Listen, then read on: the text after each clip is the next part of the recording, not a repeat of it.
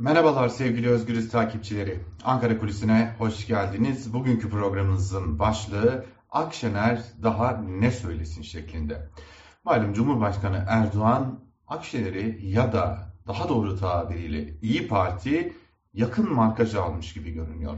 Bu markajın temelinde e, her ne kadar e, Cumhurbaşkanı Erdoğan'ın açıklamalarında yer verdiği o masadan kalk gel biçiminde İyi Parti lideri Meral Akşener'e yönelik açıklamalar görülüyor olsa da İyi Parti'de, AKP'de, AKP'liler de daha doğrusu bu çağrının Akşener'e yönelik olmadığı noktasında hemfikir durumdalar. Ki kaldı ki tam da başlığımızda olduğu gibi Akşener daha ne söylesin ki? Malum e, geçtiğimiz hafta yapılan çağrıya Akşener biz kumar masasına oturmayız sözleriyle yanıt vermişti. Erdoğan ise Katar dönüşünde yaptığı açıklamada, uçaktaki gazetecilere yaptığı açıklamada e, kumar masası benzetmesine tepki göstermişti. İyi Parti lideri Akşener de partisinin grup toplantısında kumar masası benzetmesinin üzerine üzerine gidip bir de üstüne üstlük o masayı da sarayı da yıkmaya geliyoruz dedi. Yani Erdoğan'a bana bu boşuna gül uzatma, başına davet gönderme bizim durduğumuz yer ve durduğumuz hedef belli demiş oldu. Tabi İyi Parti lideri Meral Akşener burada Cumhurbaşkanı Erdoğan'ın ya da belki de bir bütün Cumhur İttifakı'nın kurgulamaya çalıştığı oyunun farkında olduğunu açık bir şekilde ima ediyor. Bu kumar masası benzetmesinin üzerinde özellikle duruluyor. Yani siz bizi iyi bir niyetle davet etmiyorsunuz. Siz iyi niyetle bu açıklamaları yapmıyorsunuz.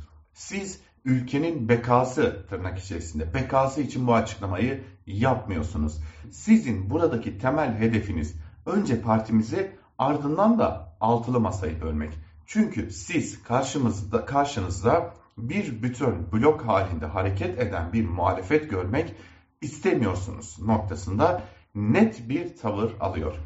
İyi ama Akşener'in zaten bunları söyleyeceği belli değil miydi? Elbette ki belli. Yani Akşener'in ne bu davete icabet edeceği, e, daha doğrusu etmeyeceği çok iyi biliniyor. Üstüne üstlük Akşener'in partisinden de çok az sayıda ismin bu davetle kafasının karışılacağı biliniyor. İşte malum İyi Partili Nazilli Belediye Başkanı'nda olduğu gibi ya da birkaç meclis üyesinde olduğu gibi. Bunun dışındaki hiç kimsenin kafasının karışmayacağı ortada. Peki niye ısrar ediyor? Yani Cumhurbaşkanı Erdoğan niye ısrar ediyor? Bunu buradan günlerdir aslında aktarıyoruz. Ayrıntılarıyla işliyoruz. Akşener önüne bir hedef koydu.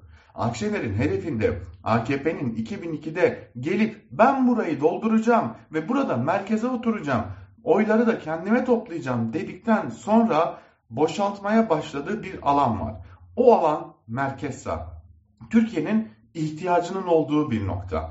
Yani Türkiye'de merkez sağ sağa oturacak bir partiye elbette ki ihtiyaç var. AKP kendi 20 yıllık serüveni boyunca buradan doğacak ya da doğabilecek olası partilerin önüne geçme hamleleriyle de biliniyor aynı zamanda. Bakın Numan Kurtulmuş bugün AKP'deki en yetkili ağızlardan biri. Geçmişe dönelim merkez sağa hitaben bir parti kurmaya kalkıştı. Adı Has Parti'ydi ve o Has Parti'ye ilişkin gelen teklifi kabul edip AKP'ye geçti. İçişleri Bakanı Süleyman Soylu Demokrat Parti'nin başındaydı. Tabii ki bu serüven apayrı bir şey ama söylemleriyle en azından bugünkü söylemlerinden farklı söylemler e, kullanıyordu Süleyman Soylu. Erdoğan bunun da farkına vardı ve Soylu için de kapılar açıldı. Yine bugün AKP içerisinde siyaset yapan çeşitli isimler için de bunu söyleyebiliriz. Erdoğan ya da AKP hem merkez sağ boşalttı hem de merkez sağda doğabilecek olası partilerin önüne geçmeyi bir biçimde başardı. Aslında Erdoğan bugün bu amacı taşıyor. Akşener bunun çok iyi farkında. Ve burada kendisini tırnak içerisinde kandıramayacağını bildiği için Akşener'in önüne koyduğu hedef nedeniyle ki kurultay çok önemli olacak. Önümüzdeki kurultay İyi Parti'de. Burada genel idare kurulu belirlenecek. Bu genel idare kurulu partinin hem liberal ekonomi modeli için hem merkez sağ hedefi için çalışacak kadrolardan oluşacak.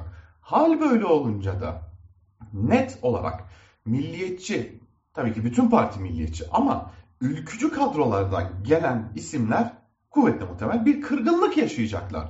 diye umuyor Erdoğan. Ki kaldı ki bunun yaşanması da mümkün. Bazı isimlerin bu kırgınlığı yaşaması mümkün. İşte Erdoğan tam olarak bunu hedefliyor. O malum süreç geldiğinde ve o malum beklenen bazı kırgınlıklar yaşandığında Erdoğan kapıyı şimdiden araladığını bir biçimde ima etmiş oluyor. Akşener de aslında bunun farkında ve kurmaylarına orası bir kumar masası. O masaya oturduğunuz anda kaybedeceksiniz. Çünkü kazanan sadece kasa olacaktır. Ama bir gün o kumarhane de yıkılacaktır demeye getiriyor yaptığı açıklamalarla. Aslında Erdoğan ne Akşener'e sesleniyor ne de Akşener Erdoğan'a cevap veriyor. Erdoğan İyi Partili'nin içerisindeki olası kırılabileceklere seslenirken Akşener de partisinin içerisindeki olası kırgınlıklarla partisinden gidebileceklere sesleniyor. Şimdi bunun sonu nereye varacak elbette ki kurultaydan sonra öğreneceğiz. Ama Akşener hedefinde asla sapmadan ilerleyeceğini de açık bir şekilde göstermiş oldu verdiği ikinci yanıtla. Bakalım Erdoğan ne cevap verecek? Ankara Kulisi'nden bugünlük de bu kadar. Hoşçakalın.